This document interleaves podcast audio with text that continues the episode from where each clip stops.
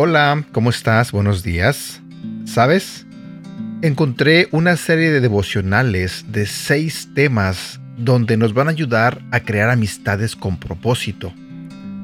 Y en el día de hoy vamos a hablar sobre la historia de los amigos de Daniel.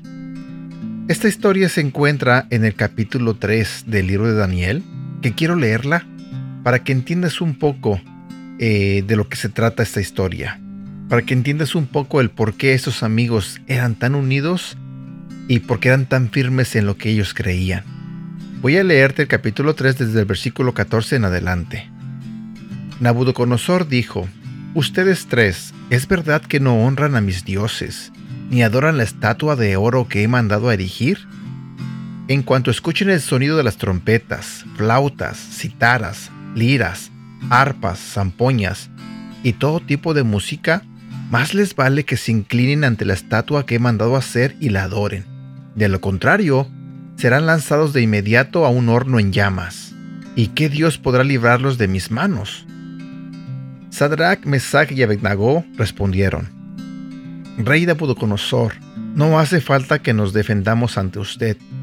Si se nos arroja al horno en llamas, el Dios al que servimos puede librarnos del horno y de las manos de su majestad. Pero incluso si no lo hace, queremos que sepa, su majestad, que no serviremos a sus dioses ni adoraremos la estatua que usted ha erigido. Ante la respuesta de Sadrach, Mesach y Abednego, Nabucodonosor se puso muy furioso y cambió su actitud hacia ellos. Mandó entonces que se calentara el horno siete veces más de lo normal, y que algunos de los soldados más fuertes de su ejército ataran a los tres jóvenes y los arrojaran al horno en llamas. Fue así como los arrojaron al horno con sus mantos, sandalias, turbantes y todo, es decir, tal y como estaban vestidos. Tan apremiante fue la orden del rey y tan caliente estaba el horno que las llamas alcanzaron y mataron a los soldados que arrojaron a Sadrach, Mesach y Abednego, los cuales, atados de pies y manos, cayeron dentro del horno en llamas. En ese momento, Nabucodonosor se puso de pie y preguntó sorprendido a sus consejeros, ¿acaso no eran tres los hombres que atamos y arrojamos al fuego? Así es, Su Majestad, respondieron. Pues miren, exclamó, allí en el fuego veo a cuatro hombres, sin ataduras y sin daño alguno, y el cuarto tiene la apariencia de un hijo de los dioses. Dicho esto, Nabucodonosor se acercó a la puerta del horno en llamas y gritó, Sadrach, Mesach, Abednego, siervos del Dios Altísimo, salgan de ahí y vengan acá. Cuando los tres jóvenes salieron del horno, los sátrapas, prefectos, gobernadores y consejeros reales se arremolinaron en torno a ellos y vieron que el fuego no les había causado ningún daño, y que ni uno solo de sus cabellos se había chamuscado. Es más, su ropa no estaba quemada y ni siquiera olía a humo. Entonces exclamó Nabucodonosor, Alabado sea el Dios de Sadrach, Mesach y Abednego, que envió a su ángel y los salvó.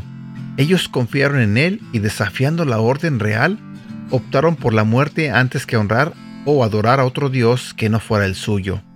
Por tanto, yo decreto que se descuartice a cualquiera que hable en contra del Dios de Sadrach, Mesach y Abednego, y que su casa sea reducida a cenizas, sin importar la nación a que pertenezca o la lengua que hable. No hay otro Dios que pueda salvar de esta manera.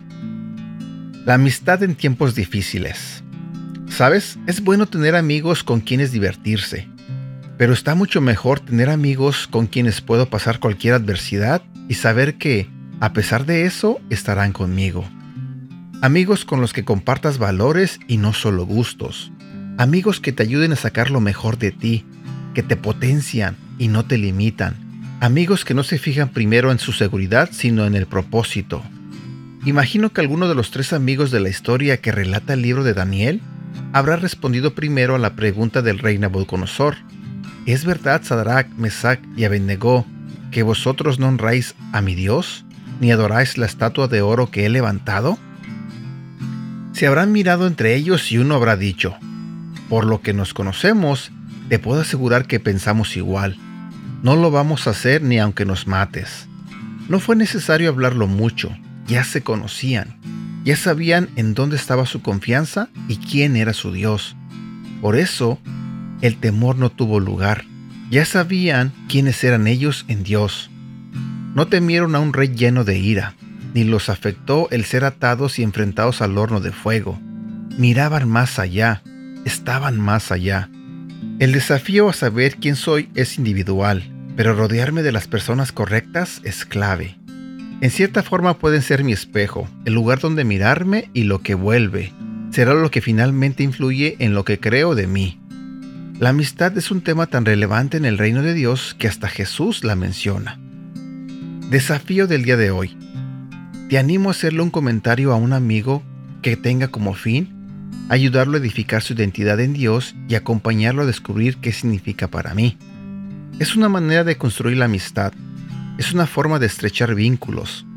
Quizás hoy no te sientas que ese comentario tenga tanto valor, pero sin duda lo habrá tenido en el momento que te veas cerca del calor del horno. Y bueno, espero que tengas un bonito día y que Dios te bendiga. Hasta pronto.